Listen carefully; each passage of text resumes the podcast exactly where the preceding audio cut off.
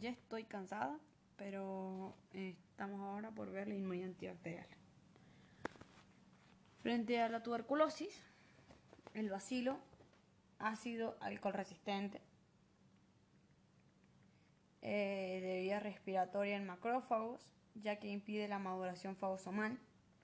No puede ser eliminado, pero sí puede quedar latente, siendo oportunista.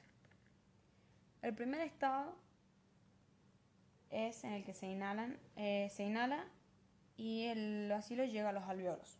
Las células dendríticas lo van a ingerir, procesar y lo van a llevar, eh, lo van a presentar, eh, lo van a llevar a presentar, mientras que los macrófagos son infectados por la bacteria al evadir su fagocitosis y multiplicarse. Entonces, conducen al macrófago a la muerte por estallido celular. Entonces, en el primer estadio se inhala el bacilo, llega a los alveolos, las células dendríticas lo ingieren, lo procesan y lo llevan a presentar. Mientras tanto, los macrófagos van a ser infectados con el bacilo y no van a poder reaccionar. Entonces se va a producir el estallido celular, donde se va a morir el macrófago. Eh, después está el segundo estadio, que es con este estallido se van a liberar pumps que van a llevar a las quimiosinas, específicamente la IL-1, eh, la interleucina 1, 6, 12 y el factor de necrosis tumoral, alfa. Estas quimiosinas inflamatorias van a llevar, em, entonces, con este estallido celular se van a liberar los pumps, los patrones moleculares asociados a patógenos. Y estos pumps van a llevar eh, quimiosinas inflamatorias, reclutando leucocitos, en especial los monocitos, que se van a diferenciar a macrófagos, de acuerdo al tejido al que llegan, y se van a acumular produciendo el daño tisular. Y la bacteria crece. Luego llega el TGLPR 1 específico, que va a activar los macrófagos para poder secretar para que estos secreten, mediante la desgranulación, sustancias bactericidas. Estadio 3 es en el que se forma un granuloma. En el tercer estadio se forma un granuloma. ¿Qué es un granuloma? Una acumulación de macrófagos rodeados de células CD4 y CD8, entre otras, que, em, bueno, este granuloma favorece el contacto de activación entre macrófagos CD4 y así se controla la infección, su crecimiento, el contagio y la expansión, haciéndola estacionaria, es decir, latente.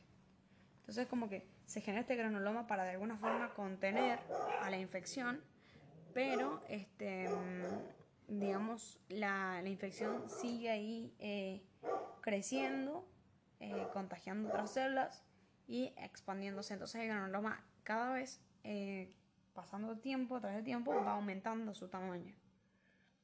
Hasta que llega un momento en el que va a este, abrirse, digamos, ese granuloma, que es en el cuarto estadio, donde se produce la rotura del granuloma, desgastado ya, y lleno de restos, que va a llevar a la liberación de miles de bacilos tuberculosos, provocando tos, diseminado y dañado todo el pulmón. Inmunidad innata frente a bacterias. Los receptores del complemento de Manosa, de Scavenger y los TLR van a reconocer a la bacteria y van a activar los macrófagos para liberar citocinas proinflamatorias como el factor de necrosis tumoral alfa, la interleucina 1, 6, 12, 18, 23, también quimiosinas y un péptido antimicrobiano fuerte. Todo esto para poder atacar a la bacteria que han eh, reconocido por los receptores que mencionamos antes. Eh, también son atraídas las células NK, NKT y las células T gamma delta. Mientras tanto, las células dendríticas van a reconocer a la bacteria por el receptor de ese zinc y lo van a llevar a presentarlo para un perfil TGLPR1 gracias a la secreción de interleucina 12. Inmunidad adaptativa.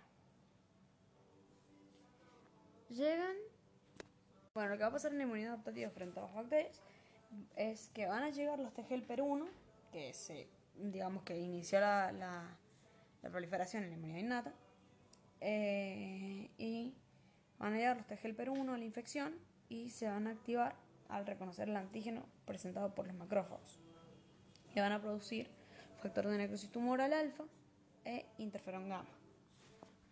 Bien, estos van a activar los macrófagos para que radiquen la infección gracias a este todos los mediadores químicos que liberan los gránulos de los macrófagos. Eh, bueno, erradiquen la infección por hierro y e IRN, intermediarios reactivos de oxígeno y de nitrógeno, enzimas y péptidos, y van a liberar también citocinas y quimiosinas inflamatorias, todo esto para poder combatir al antígeno.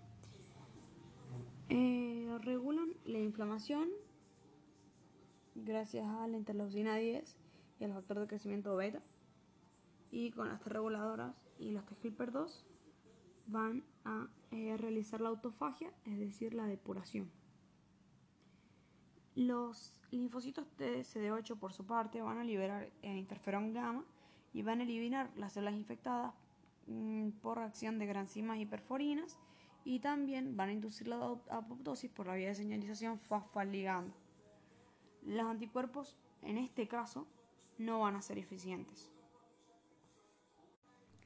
Entonces, el factor de necrosis tumoral, alfa, y las células, eh, las citocinas proinflamatorias, como por ejemplo eh, la interleucina 1 y la 6, eh, van a activar la desgranulación de los macrófagos em, para que puedan actuar, digamos, gracias a la secreción de sus medidores químicos.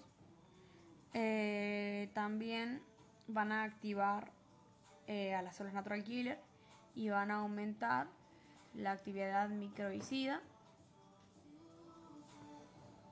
Bueno, el TNF-alfa y el interleucina 1 y 6 van a viajar entonces a los hepatocitos donde se van a producir las proteínas de fase aguda que van a tener como función la reparación del tejido.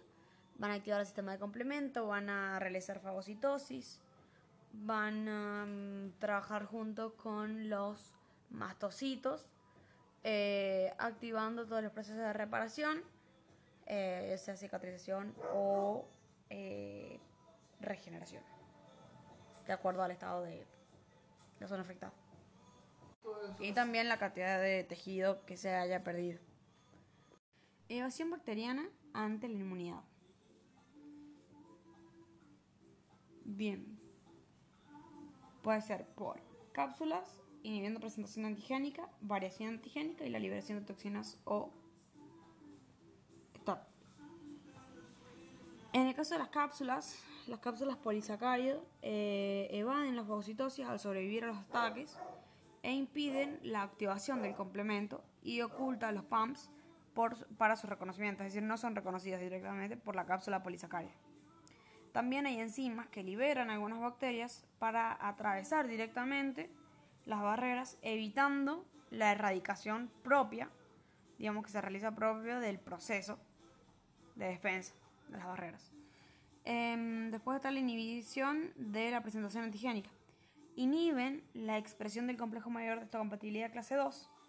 Entonces, de esta forma no van a activar los CD4 y no van a activar una respuesta em, para destruirlas. Eh, después en la variación antigénica es cuando, bueno, se produce cuando cambian su ADN y esto va a evadir a todos los anticuerpos generados para este tipo de bacterias. O sea, lo que hacen es cambiar directamente la secuencia de ADN y ya los anticuerpos especializados que se realizaron para poder atacar a esta bacteria no son útiles. Entonces sobreviven. Y la otra forma de evasión es cuando liberan toxinas que eh, lo que hacen es que bueno, logran inhibir la apoptosis de las células, escapar y bueno, también seguir infectando otras células.